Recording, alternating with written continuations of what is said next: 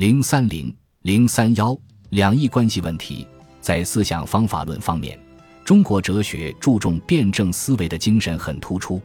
中国哲学家以阴阳两个基本点把握动态的世界发展变化的总体进程，形成了讲究辩证思维的哲学传统。中国古代的辩证法以阴阳为核心范畴，遂把两伊关系问题视为思想方法论方面的主要问题。由于受到苏联哲学教科书中两个对子的研究模式的影响，有些中国哲学的研究者看不到中国哲学在世界观方面的独到之处，应给中国古代哲学家戴上唯物论者或唯心论者的帽子，把中国哲学关于世界观的图像弄模糊了，使人领略不到中国哲学的精神特质。他们也看不到中国哲学在思想方法论方面的独到之处。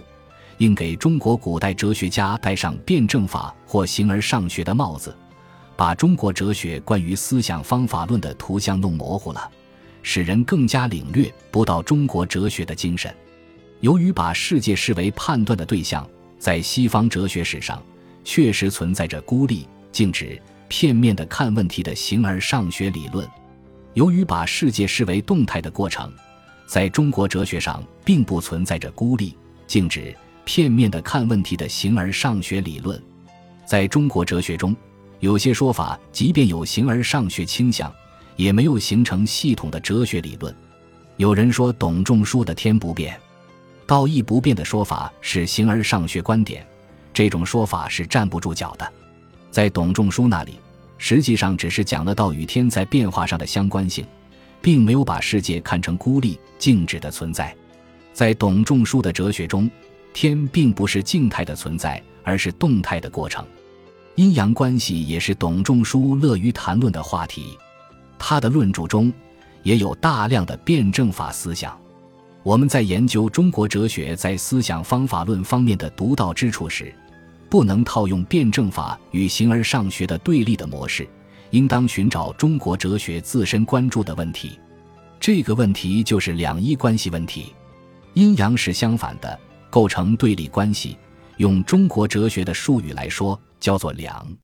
阴阳又是相乘的，构成统一关系，用中国哲学的术语来说，叫做一。那么，两和一是什么关系呢？这成为哲学家必须研究的主要问题。这个问题触及辩证法的核心与实质，即如何正确的理解和把握对立统一律。关于两一关系问题。中国古代哲学家的看法不尽一致，有的哲学家强调两，提出一分为二，阳尊阴卑，以阴和阳等观点；有的哲学家强调一，提出合二而一，中庸和合，天人义理等观点。无论是强调一分为二，还是强调合二而一，都是在辩证法的范围中讨论问题。过分夸大阴阳对立，固然表现出形而上学的倾向。但也不能归结为孤立、静止、片面的看问题的形而上学的思想方法。过分夸大阴阳统一，固然有调和论的倾向，但也不能归结为折中主义观点。从总的发展趋势看，